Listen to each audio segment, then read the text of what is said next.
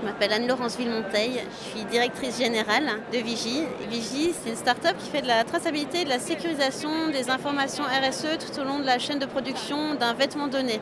Donc ça peut être un vêtement, ça peut être une paire de chaussures ou ça peut être un accessoire de mode. L'idée, c'est d'avoir un impact évidemment euh, positif euh, sur, euh, sur la société. Nous, on, sera content si on réalise que les marques tendent vers un petit peu moins de références et donc moins de production.